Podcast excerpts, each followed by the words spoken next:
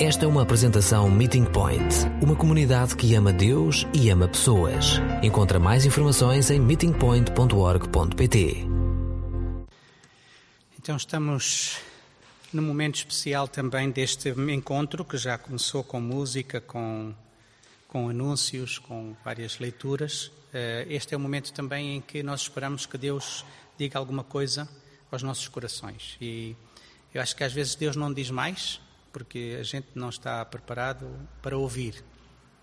Ou ouvimos, mas não fazemos caso, não é? Então, este é um momento sempre de cautela, de nós lembrarmos que precisamos de, de dar a nossa atenção à palavra do Senhor. Quer ela venha diretamente da minha boca, se Ele quiser fazer isso, quer ela venha ao vosso coração através do Espírito Santo, é bom ouvi-la, e aquilo que for dito daqui pode estimular ou não coisas dentro de vocês que o Espírito tem preparado para nos dizer a todos. Uh, há uns tempos eu uh, conversei com um amigo que fez a sua formação em matemática e ele disse-me que aquilo que virou o coração dele quando ele era estudante foi ele ter percebido que o milagre da multiplicação de facto não foi multiplicação. Conhecem? Quando Jesus dá de comer às milhares de pessoas, a partir de meia dúzia de pães e peixes. E nós costumamos falar disso do milagre da multiplicação. Ele disse: não, para um matemático aquilo que aconteceu não foi multiplicação, foi divisão. Ele disse: quando ele percebeu que há alguma coisa em Jesus que nos chama a fazer aquilo que não estávamos à espera, que é dividir, mas que dividir, de facto, é, chega muito longe a muita gente e faz uma grande diferença. Ele disse: então eu quero andar com Jesus. Muito interessante, não é? Que a lógica dos nossos dias é multiplicarmos o dinheiro na nossa conta, o suficiente para estarmos confortáveis, é multiplicarmos isto e aquilo, e é, a lógica de Jesus é dividir. Mas ele divide aqueles pequeninos pães e peixes, e divide, e divide, e divide, e alimenta aquela gente toda, ainda sobra. É? Isto é uma coisa que vem de Deus, parece que não é lógica, mas é desse alimento e dessa mesa que estamos a falar de um, de um Deus que veio para uh, se dividir conosco e que nos chama também, através da mesa, a esse milagre da divisão. Portanto, estamos a falar hoje, continuamos a falar do pão repartido e estamos a falar então do, do espaço que é a mesa, onde esta divisão pode acontecer e alimentar a muitos. Em relação a esta questão, eu gostava de eh, começar por lembrar aquilo que já todos sabem, mas temos que lembrar isso, que a mesa e o pão que estamos a falar eh, têm a ver com Jesus, não é? Portanto, é disso que estamos a falar hoje. A diferença, há muitas mesas e há muitos pães. Mas hoje estamos a falar particularmente de uma mesa e de um pão que tem a ver diretamente com Jesus. Isto é importante, porque, em primeiro lugar, nós estamos aqui hoje como seguidores de Jesus. Nós somos cristãos por uma razão simples, porque seguimos a Cristo. É?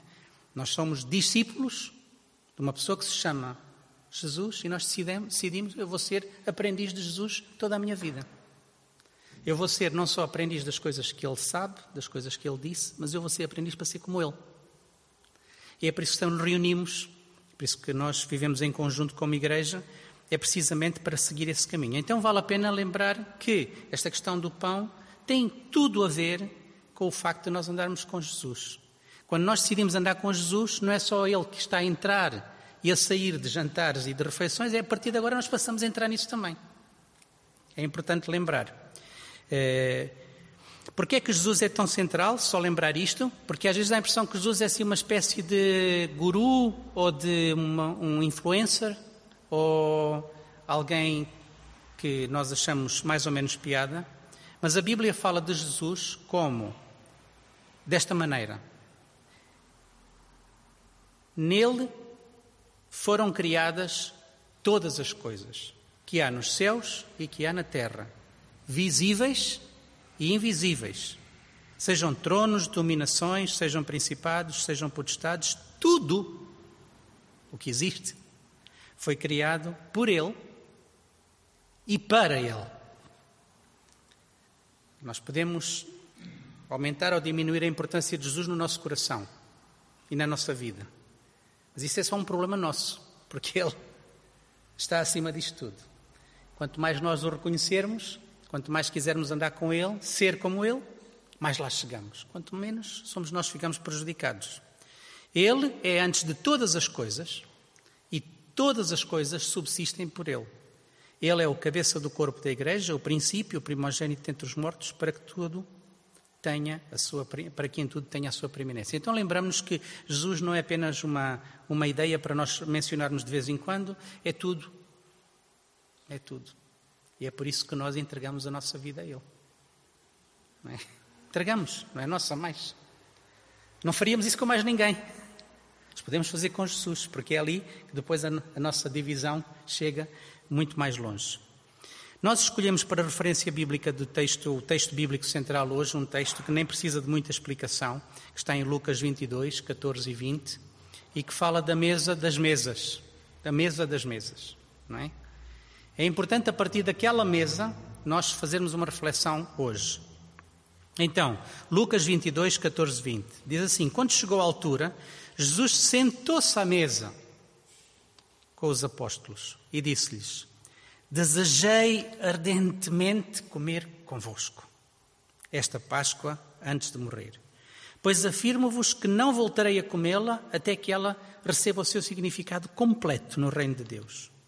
Pegou então no cálice, deu graças a Deus e disse: Tomem, repartam-no entre todos, pois digo-vos que a partir de agora não voltarei a beber vinho até que chegue o reino de Deus.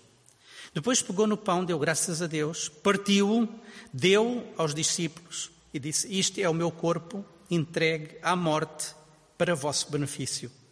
Façam isto em memória de mim.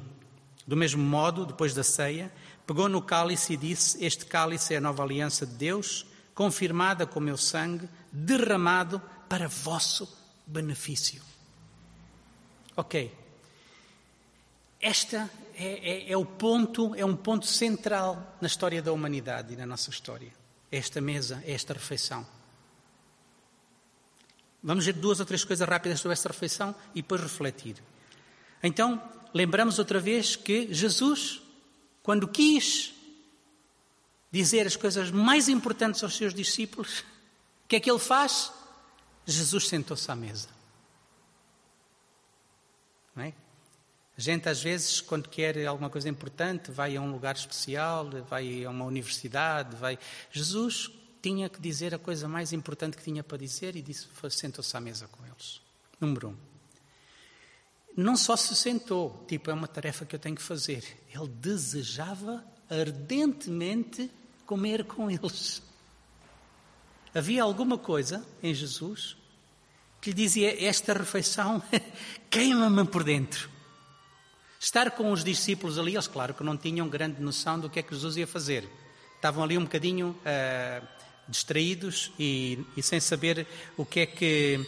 O que é que estavam até um pouco preocupados no sentido de que há muitas coisas a acontecer, o que é que vai a seguir, o que é que não vai, mas eles não tinham nem ideia da importância desta refeição. Mas Jesus tinha e desejava ardentemente comer esta refeição com eles. Eh, deu pão, está aqui uma expressão muito bonita: tomem, repartam-no. Tomem e repartam-no. É interessante esta ideia de que ele nos envolve naquilo que ele está a fazer, não é? E neste caso, ele dá-nos um bem precioso, que é o pão, e isso agora vocês repartam uns com os outros. E depois disse também: façam isto em memória de mim. Ou seja, esta refeição é importante por várias razões, mas uma delas é que se tornou uma prática central na vida dos cristãos daí para a frente. A partir daí, os cristãos são conhecidos por duas ou três coisas e uma delas é a ceia, ou a comunhão, ou a Eucaristia, como dizem os católicos. Passou a ser central na vida das comunidades cristãs e um símbolo para o mundo. Aquela mesa e aquela refeição. A partir de agora, todos os que vierem após de mim vão fazer isto, que é partir o pão, beber o vinho em memória de mim. Isto é fantástico que tenhamos aqui uma coisa tão importante. Então, desta vez, Jesus sentou-se à mesa com os apóstolos. Ele já se tinha sentado à mesa eh, com todo tipo de pessoas, como nós sabemos. Não é? Quem já leu um bocadinho do Novo Testamento sabe que Jesus sentava-se à mesa com toda a gente. é? Podíamos dizer que até com os inimigos ele se sentava à mesa. As pessoas que andavam a querer fazer-lhe mal, ele comia com elas. Aqueles que não lhe podiam fazer absolutamente nada, nem ele podia ganhar nada com eles, sentava-se à mesa com eles. Eh, Jesus sentou-se à mesa com todo o tipo de pessoas. Eh, já ouvimos dizer, e o, o André há bocadinho lembrou-nos, que eh, quando lemos os Evangelhos estamos sempre a ver Jesus nesta dinâmica de ele está a sair de uma refeição, ou está a ir para uma refeição, ou está na refeição. Temos vários relatos de Jesus a comer, ali com as pessoas. Não é? Para ele, aquele era um espaço importante que ele quis que nós passássemos a fazer isso também. E eh, ele sentava-se com toda a gente, chegando a causar escândalo com o tipo de pessoas com quem ele eh, comia. Não, é? não, sei se alguma vez alguém, eu, nos anos todos que eu vivi até agora, não sei se alguém alguma vez ficou escandalizado com as pessoas que comem comigo. Não é? Mas com Jesus, ele comia com pessoas tais que causavam escândalo aos outros. As pessoas ficavam horrorizadas. Diziam à boca pequena e à boca grande que ele estava a comer com as piores pessoas. E Jesus comia com eles todos. Curiosamente, a sua mesa, a sua mesa, a mesa onde Jesus comia, nunca era dele. Isso é uma coisa muito bonita, não é? Porque nós todos temos mesas. Jesus não tinha. Ou convidavam-no e ele jantava, e nesse jantar ele fazia o que ele tinha que fazer, ou ele fazia-se convidado, como aconteceu com os Zaqueus, que tem que ir comer a tua casa hoje mesmo, não é? Que é uma coisa interessante também. Estamos aqui, não sei se estão aqui alguns solteiros que se calhar não têm a mesa, mas não precisamos de ter mesa. Aceitar convites e às vezes fazermos convidados. É? E até esta mesa que estávamos a falar agora, onde Jesus teve a última ceia, foi uma mesa que ele pediu emprestada. Não era dele, teve que pedir emprestada para fazer este jantar com os amigos. Muito interessante sobre o caso das mesas de Jesus. E então ele faz esta refeição que passa a ser uma refeição para ser feita eh, ao longo de toda a história pelos discípulos, em todos os tempos, em todos os lugares. Eu não sei se vocês já participaram na ceia do Senhor eh, noutras igrejas e noutros países e noutros contextos muito diferentes do nosso. Eu já vi, já participei à mesa com todo o tipo de pessoas em todo o tipo de lugares, incluindo na selva amazónica ou nas lixeiras das Filipinas ou num dos piores sítios de, de, do, do Cairo. Esta refeição está a acontecer. Por todo o lado. Em todos os lugares. É, curioso que cada religião tem o seu símbolo, não é? Se nós quiséssemos eh, fazer aqui uma, um quadro com várias religiões, íamos arranjar vários símbolos para cada religião, ou o símbolo de cada religião mais conhecido. O símbolo que é mais usado para os cristãos é a cruz, não é? Põe-se a cruz, é um cristão. É, Jesus não escolheu a cruz como símbolo.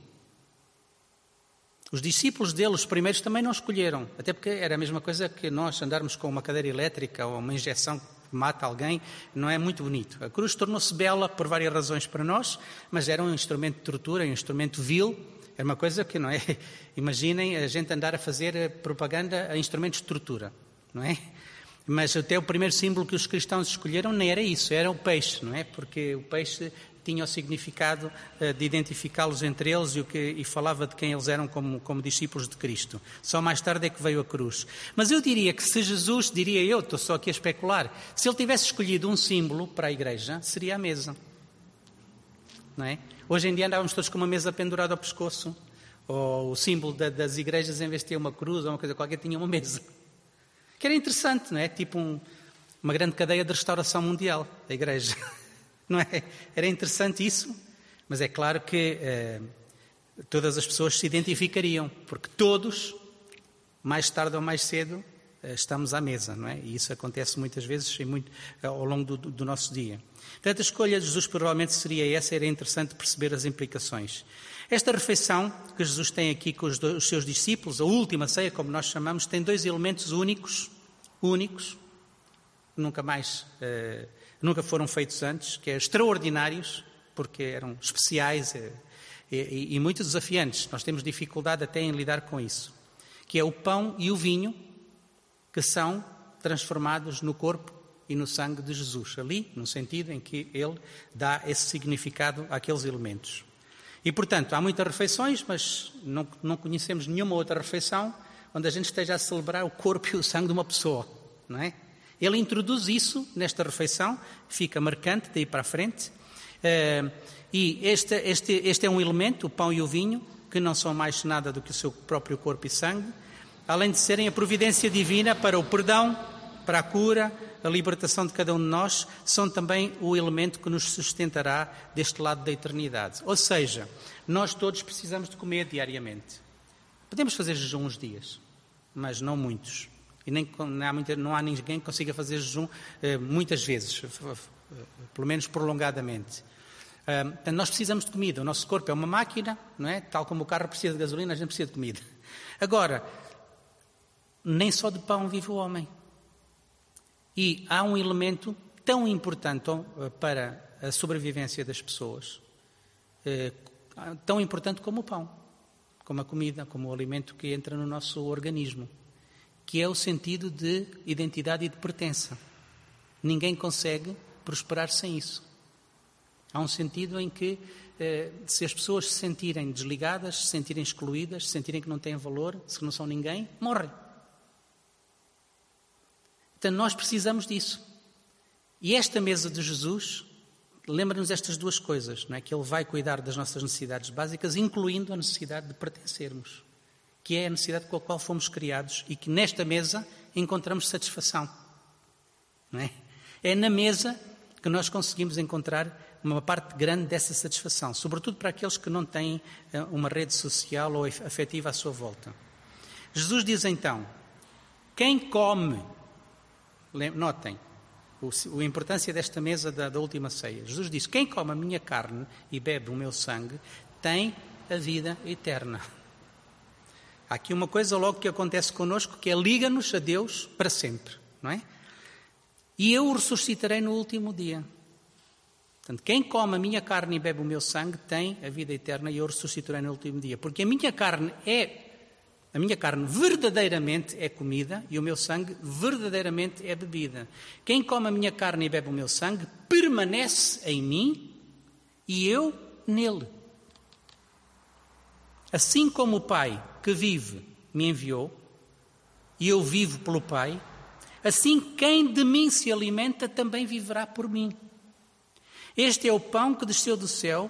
Não é o caso dos vossos pais que comeram maná e morreram. Quem comer este pão viverá para sempre.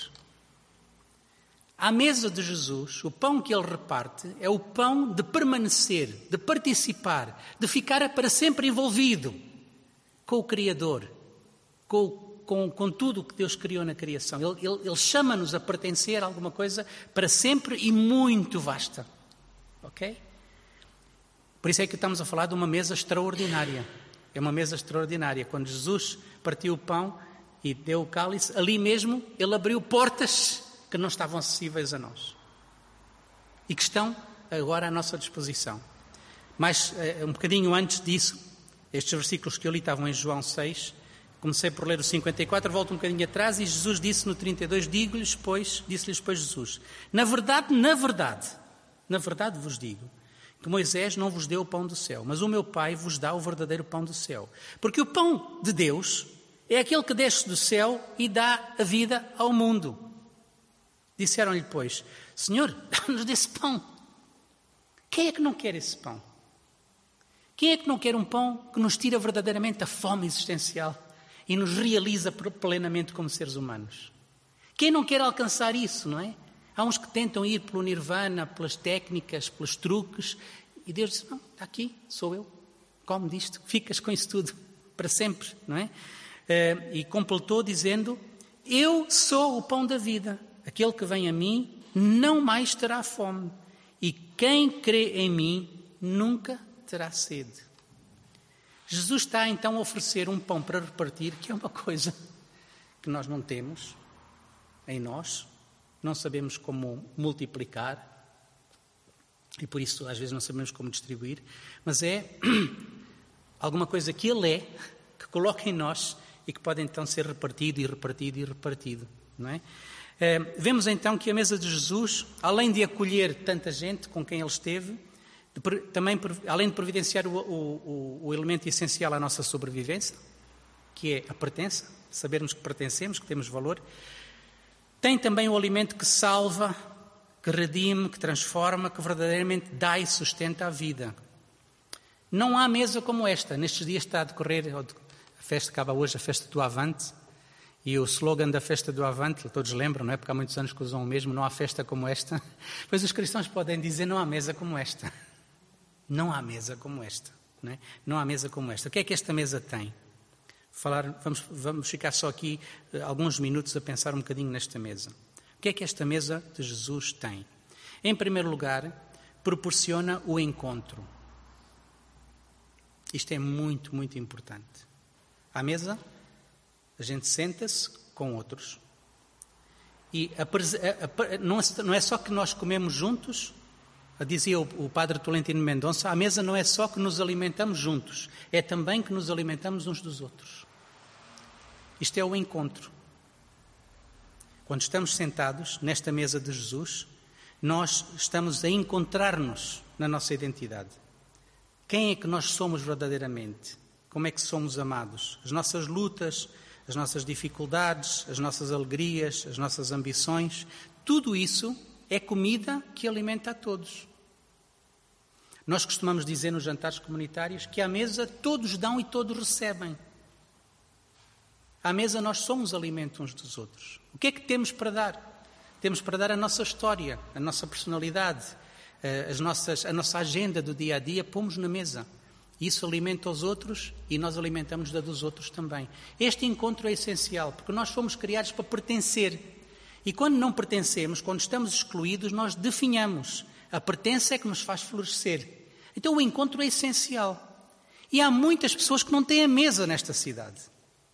E por isso não têm encontro. E por isso vivem com uma fome profunda. São verdadeiramente pobres. Não têm nada quando não têm o um encontro. Então Deus chama-nos à mesa do encontro. Como discípulos, a nossa mesa tem que ser a mesa do encontro, onde verdadeiramente encontramos. Dizia o filósofo Martin Buber, que é judeu, que toda a vida é encontro, ou todo o encontro gera vida. Ele fez um jogo de palavras em inglês. All life is encounter. Não é? Toda a vida, vida verdadeira, vem do encontro. Não é? Gera. O encontro gera vida. Então, esta parte do encontro é uma parte muito bonita. A mesa também, estava-me a lembrar, o Papa esteve em Moçambique esta semana, eh, e Moçambique há uns anos atrás tinha uma guerra atroz, que matou centenas de milhares de pessoas, eh, e quem ajudou nas negociações de Moçambique para a paz foi a congregação dos Santo Egídio. Por acaso já estive na sede deles em Roma. São uns padres muito simples, que passam muito despercebidos, e uma das coisas que eles fazem é sentar pessoas à mesa para conversar. Eles tiveram anos a sentar-se à mesa com a guerrilha e o governo de Moçambique, anos, no escondido, a criar uma conversa, a criar a possibilidade da reconciliação. E Moçambique vive em paz porque houve uma mesa, que foi a mesa da reconciliação, que tornou possível o país ter eleições e viver em, em paz relativa, não é? Uh, isto é muito importante, a mesa da reconciliação, porque é a mesa também onde muitas vezes. Não, não, eu já tive, obviamente, eu não sou ingênuo, não estou aqui só a pregar coisas uh, ideais. Nós todos sentamos à mesa, muitas vezes em família, onde há tensões, onde é preciso perdoar, onde, onde há mágoa, onde, onde às vezes há agressividade. Uh, há muitas coisas que se passam a uma mesa. Mas é também nessa mesa o espaço da reconciliação. É nessa mesa que nós podemos eh, cuidar de, de, fazer as pontes não é? Eh, e, e, voltar a comer juntos. Eh, a mesa do encontro, a mesa da reconciliação. Estava-me a lembrar também da mesa de operações. Não é? Quando nós vamos ser operados no hospital, temos a mesa das operações. E eu acho que esta mesa de Jesus é uma mesa de operação, no sentido em que o principal problema que nós temos, que foi identificado nas Escrituras desde muito cedo, é o do nosso coração. E percebemos uma coisa: que amar a Deus com todo o coração só é possível quando houver um transplante, quando tivermos um novo coração. O nosso coração é enganoso sobre todas as coisas. E amar a Deus com todo o coração é impossível, a menos que Deus nos dê um novo coração. E esse transplante acontece também muito em comunidade, quando estamos à mesa uns com os outros. Há a mudança que vai sendo operada em nós quando Deus nos dá a capacidade de olhar de maneira diferente, de perdoar, de buscar o perdão. É uma mudança que se gera em nós, não é? O coração às vezes está cheio de doenças. Carregamos muitas maleitas em nós que nos esmagam, que nos contaminam, que nos envenenam. E isso é preciso mudar. E a mesa é um espaço onde isso pode acontecer, sobretudo, isto é verdade em, tudo, em relação a tudo o que já dissemos e vamos dizer, sobretudo quando Deus está à mesa e quando o seu pão está ali. Não é? Que é isso que depois faz com que a mesa de operações, a mesa da reconciliação, a mesa do encontro seja verdadeiramente funcional. É que Jesus está lá. Está lá através do seu espírito, através do pão. E eu diria uma outra coisa em relação à, à mesa, eh, a mesa que é eh, a mesa de operações eh, e é a mesa também da festa. Não nos esquecemos. Então, quando, quando eu pensei em festa, lembrei-me logo do Asterix, não é? Que no fim de cada livro depois das batalhas todas, das, das grandes confusões que eles geraram, de tudo o que lhes aconteceu, houve uma vitória, voltaram à paz e o que é que eles fazem? Uma grande festa, não é?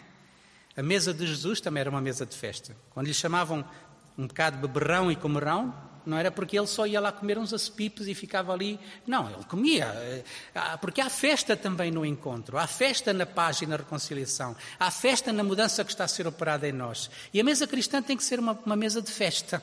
Tem que ser uma mesa de festa. Até chamam, em muitos lugares, a Santa Ceia a festa ágape, não é? A festa do amor. E é isso que depois acontece no final, quando nós temos essa mesa. Eh, então, lembramos que não há, que eu conheça, e eu quero dizer isto com, com toda a convicção, não há alternativa nem a este alimento, que é o pão, que Deus nos dá, que é o único que mata a nossa fome para sempre e que nos dá a nossa realização plena. Não há alternativa a este alimento. Uh, e esta mesa também, não há outra mesa como esta, como estávamos a dizer. Uh, são esta mesa e este pão são a dádiva maior, mais importante, mais essencial das nossas vidas e da nossa existência. Porque é para ser vivida em permanência. Percebem? É uma coisa que tem que acontecer. Da mesma maneira, temos que comer todos os dias. Todos os dias temos que estar na mesa com o pão e o vinho, com a presença do Senhor uh, na nossa vida. Podia dizer mais sobre isto, mas eu quero avançar rapidamente para a última parte, uh, que, que tem a ver com, uh, com com duas perguntas difíceis. Vamos entrar nessas perguntas com dois textos bíblicos muito rápidos. O primeiro diz assim: Estavam uns com Jesus à mesa e ele disse e disse-lhe: Um dos que estavam com Jesus à mesa, numa certa ocasião, estavam à mesa, neste caso nem sabemos quem é, e um dos que estava à mesa disse assim a Jesus, que toda a gente podia falar com ele, não é? Ele não era assim um snob uma pessoa muito importante. Ele estava em Portugal, qualquer um lhe dirigia a palavra. Disse-lhe: Bem-aventurado que comer o pão no reino de Deus. E Jesus, porém, lhe disse: Contou esta história. Um certo homem fez uma grande ceia e convidou a muitos. Disse ao seu servo: Sai depressa pelas ruas e bairros da cidade e traz aqui os pobres, os aleijados, os mancos e os cegos. E disse o servo: Senhor, foi feito como mandaste. Esta história está encurtada, porque há uma parte aqui em que ele manda chamar os seus convidados e eles não querem vir, não é? E então eu passei à próxima parte em que ele disse ao seu servo: Bem, uma vez que os outros não vêm, então sai depressa. Notem as palavras que estão registradas por Lucas, Lucas 14. Sai depressa, para já. É, há aqui uma urgência. Sai depressa. Para onde é que tu sais? Pelas ruas e bairros da cidade. Sai depressa pelas ruas e bairros da cidade para quê? Trazer aqui pessoas. Pessoas é que tu queres que eu traga. Trazes os pobres, os aleijados, os mancos e os cegos, que representa o universo de todos os desvalidos. E disse o servo, Senhor, eh, feito como tu me mandaste, mas ainda há aqui lugares, ainda há aqui lugares à mesa do banquete. E, e, disse o Senhor ao servo: sai pelos caminhos, de novo, é? sai pelos caminhos e atalhos, vai por todo lado, não é? E força-os a entrar, para que a minha mesa, minha casa se encha. Força-os. Não sei se ele queria isto feito à imagem dos cruzados, ou dos missionários que saíram nas, nas, caravelas portuguesas. Acho que não era bem essa ideia de com a espada, não é? Ou vens ou morres. Mas era força-os no sentido de insiste, insiste, faz tudo o que puderes. É, é, se eles não vierem muito convencidos, mesmo assim que venham, porque vão encontrar aqui na mesa o que eles precisam. É, e então disse aos servos: o banquete do casamento está pronto. Mas os, os convidados não eram dignos. Curioso, os convidados, que eram as pessoas que a gente gostava de ter aqui, gente de bem, com bons cursos, com uma vida interessante, uma palavra fácil, que são boa companhia, eh, com quem podemos ir jantar fora em bons restaurantes. Esses são os convidados dignos. Mas Jesus disse, afinal, não eram dignos. Não é? Vão às esquinas e convidem para o banquete todos os que vocês encontrarem. Não é? Todos. E então os servos saíram para as ruas e reuniram todas as pessoas que puderam encontrar gente boa e gente má. Curioso. Gente boa e gente má. E a sala do banquete do casamento ficou cheia de convidados. Isto é uma história que Jesus contou sobre ele, não é? Ele tem ali, ele é, está no banquete e ele manda convidar todos, bons e maus. Os que pareciam que eram dignos não são, tragam toda a gente. Isto é para toda a gente, bons e maus. Este está aqui lugar para todos. O que às vezes é um bocado esquisito trazer maus para a nossa mesa. Para a igreja já é um bocadinho difícil, para casa então parece ser impossível. E então ainda nos lembramos, ainda me lembrei, claro, da festa do casamento do Cordeiro, não é? Porque o livro do Apocalipse termina praticamente com um banquete, que é quando Jesus se encontra com o seu povo e é o grande banquete final. É assim que os tempos se completam, é como uma grande festa, não é como o tempo do Asterix. Então, tenho aqui duas perguntas. Uh, Vou começar por um, uma coisa um bocadinho pessoal. Eu, à medida que vou fazendo o meu caminho com Jesus, vou-me dando mais conta da minha indignidade de estar à mesa dele. Tenho mais consciência dos meus pecados, tenho mais consciência da minha rebeldia. Há coisas dentro de mim que eu tenho consciência hoje que eu não tinha antes. Sinto que não estou ali por ter ganho aquele lugar ou por ser uma pessoa simpática. Eh, que o facto de que Jesus me chama para a sua mesa e ver repartido, ver repartido o pão dele comigo, eh, às vezes até me sinto, em algumas situações na vida, como aquele que molhou o pão no prato de Jesus e depois foi negá-lo. Isso já me aconteceu muitas vezes e, e, é triste. E só não me deita totalmente abaixo porque ainda é Jesus que está a puxar para a mesa outra vez. Eu não precisaria de fazer um grande exame para perceber quantas vezes, eh, mesmo ao longo desta última semana, eu senti que fui indigno daquela mesa. Mas estou aqui porque Ele me convida e, portanto, se eu estou, outros também podem estar, Deus chama a todos. É uma graça, é graça, não é? Estamos porque Ele quer e não porque a gente mereça. Mas depois há esta pergunta que me inquieta muito: quem é que se senta à mesa comigo? Quem é que se senta à mesa comigo? À minha mesa, quando eu tenho a oportunidade de convidar pessoas, quem é que eu convido? Não é? E quando a gente diz quem é que eu convido, também temos que dizer quem é que eu deixo de fora, quem é que eu deixo de convidar. Quais são as pessoas que eu não convido para a minha mesa?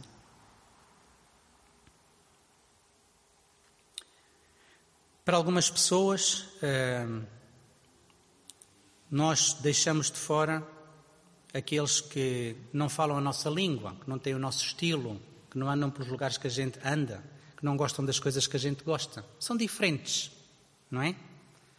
E na, na cidade, nós costumamos dizer na Serra da City, há uma linha invisível. E às vezes a gente só convida pessoas do nosso lado da linha, não é? Aqueles com quem nos sentimos confortáveis. Portanto, os outros ficam de fora. Não encaixam nos nossos padrões de felicidade, às vezes cheiram mal, ou não têm o nosso cheiro, não é? Dizem que os brancos não gostam do cheiro dos pretos, e os pretos não gostam do cheiro dos brancos, e às vezes o cheiro divide-nos, não é? é Alguém que usa a sua língua de uma maneira menos cuidada, para mim, pode causar algum desconforto ou embaraço. É, por isso a gente sempre pensa nas situações limite. Pessoas que raramente convidamos para a nossa mesa são pessoas sem abrigo, por exemplo. É, talvez sem dentes. Não sei se já tiveram a comer ao lado de uma pessoa sem dentes, que muitas vezes tem um cheiro de cárie horrível na boca. Estamos ali a comer.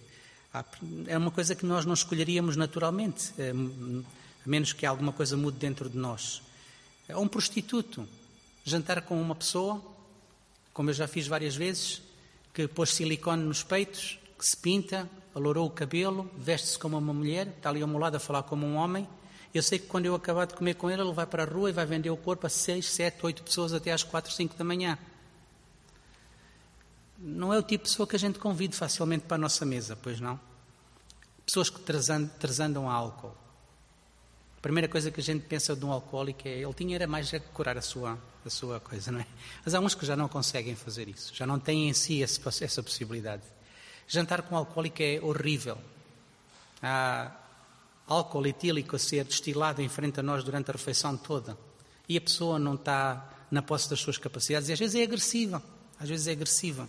Já aconteceu várias vezes, não é? é mas a mim custa muito, por exemplo, uma pessoa que cheira muito a urina e temos lá pessoas que até têm uma casa, que vêm jantar connosco, que até têm em casa, mas não têm cuidados de higiene nenhums. Que nos dão um abraço e tudo. Aquilo complica-me um bocado o sistema.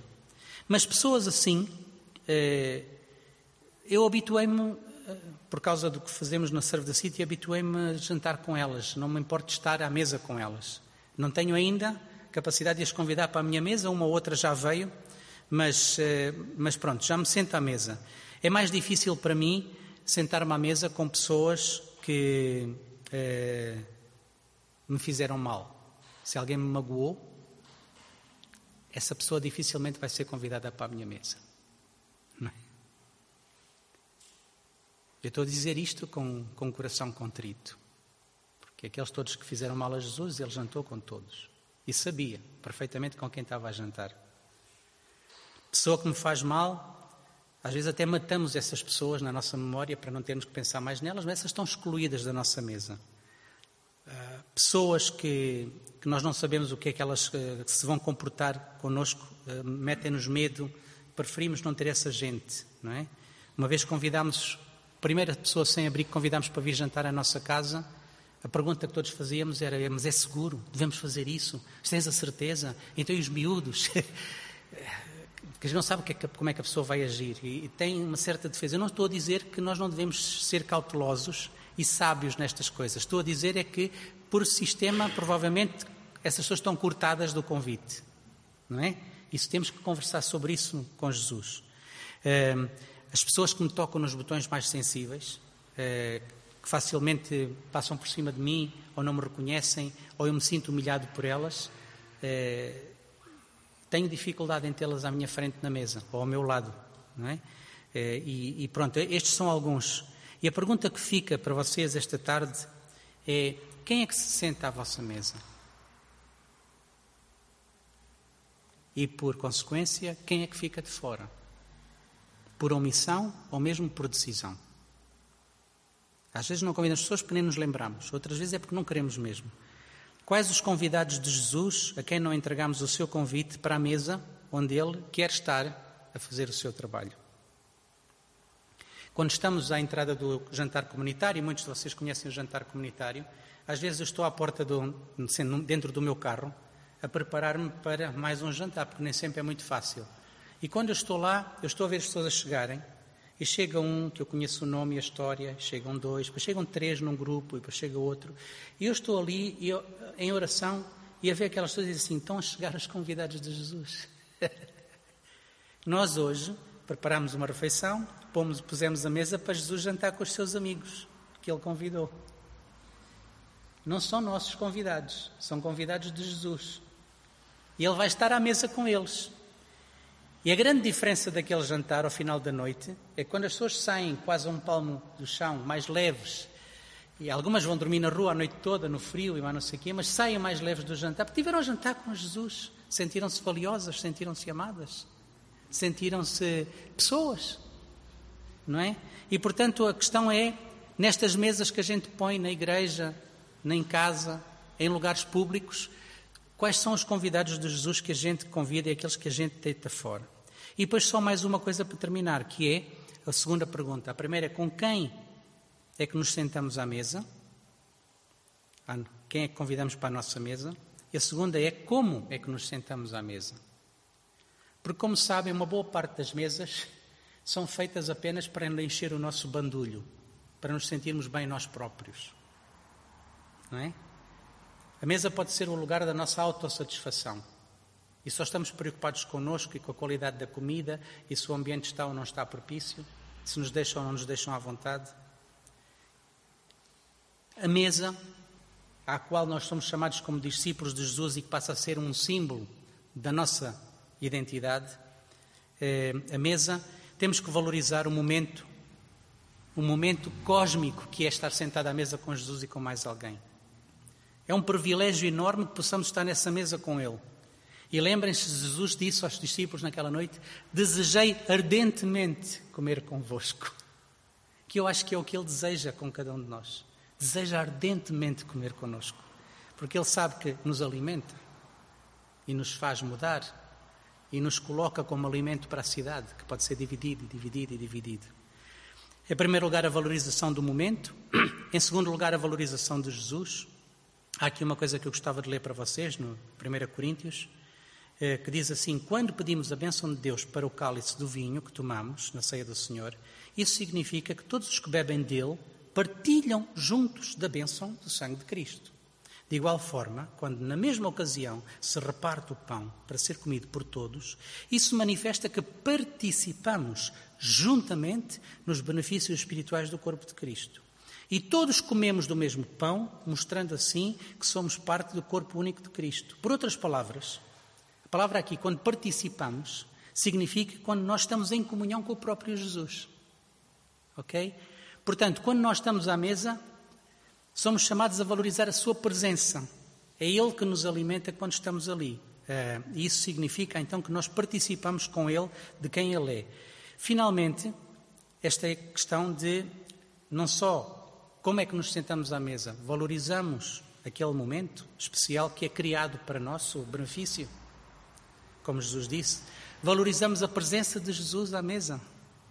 E em terceiro lugar, valorizamos o outro que está connosco à mesa. Convidado de Jesus, verdadeiro VIP, Very Important Person. Primeira coisa é mesmo reconhecer que aqueles que se sentam à nossa volta, sejam nossos familiares, sejam estranhos, sejam amigos, têm a imagem e a semelhança do próprio Criador. Uh, há Jesus a trabalhar naquela vida. Isso leva à mudança do nosso olhar para com o outro, em relação ao outro e a nós mesmos. E essa mudança leva a uma atitude diferente, Passamos a ter uma postura de acolher, de servir, de cuidar, de desejar a recuperação daquilo que há de melhor na vida do outro e que Deus quer fazer na vida do outro. Concluindo, nesta mesa dos jantares comunitários que vocês conhecem, é, é uma mesa mais aberta, provavelmente, que outras que nós tínhamos na nossa vida eh, porque às vezes nós só estamos connosco próprios, ou com a nossa família, ou com a nossa comunidade, e o resto não existe. Mas esta mesa tem sido um espaço de aprendizagem também, para aqueles que lá fazem serviço regularmente. É um espaço de aprendizagem. Para mim tem sido, provavelmente, a maior universidade. Eu já disse com, todo, com toda a sinceridade, provavelmente eu aprendi mais à mesa dos jantares comunitários do que em todos os anos de faculdade, mestrado e viagens que eu fiz. Tem sido um ponto de aprendizagem grande e que tem mudado o meu entendimento sobre muita coisa. Aquela mesa é a mesa de Jesus, os convidados são deles, a obra que está ali a ser feita é Deus que faz. O espaço é sagrado, os convidados são VIPs, nós estamos ali para acolher, para servir, para cuidar, para desejar a sua transformação segundo a imagem de Jesus. Uma coisa importante que tenho aprendido: todos, sem exceção, são bem-vindos. Desde a ministra do governo, que já esteve a jantar lá conosco, ao sem-abrigo, que está tão mal da cabeça que nem sabe quem é, nem sabe sequer que está ali. Todos são bem-vindos a partilhar aquela mesa e todos saem tocados pela mesa assim. E uma coisa importante que eu tenho aprendido com o jantar é que os piores, entre aspas, convidados são os que mais precisam de estar ali. Isto é importante. E, e conto só esta história rápida de uma vez um convidado que passou-se, de repente, alguma coisa lhe passou na cabeça e estava a conversar e deu uma cabeçada num dos nossos voluntários. E o voluntário caiu de estrondo no chão e teve que ir para o hospital. E teve que ficar em casa algum tempo. E tinha-me dito que nessa semana em casa ele só pensava em como eh, foi injusta a situação. Porque ele está ali para ajudar, está ali para cuidar e as pessoas ainda lhe fizeram mal. E tinha-me dito, Alfredo, eu ia telefonar dizer que já não ia mais aos jantares. Mas de repente eu percebi uma coisa: nós fazemos o jantar por causa desse tipo de pessoa dos que mais precisam. É? é? por causa de pessoas como essa que me deu a cabeçada que a gente faz este jantar.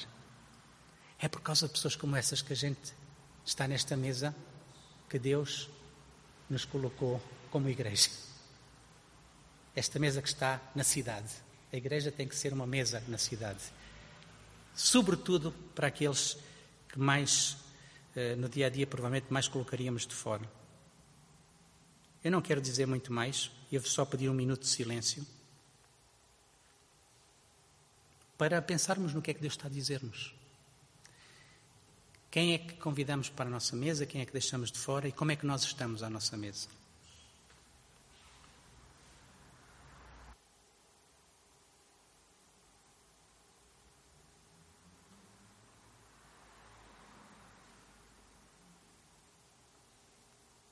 Jesus disse estas palavras a crentes como nós: Eis que estou à porta e bato. Se alguém ouvir a minha voz e abrir a porta, entrarei e tomaremos juntos uma refeição, em íntima companhia. Deixamos então este convite para jantar com Jesus ainda hoje e convidar outros a fazerem parte disso. Obrigado.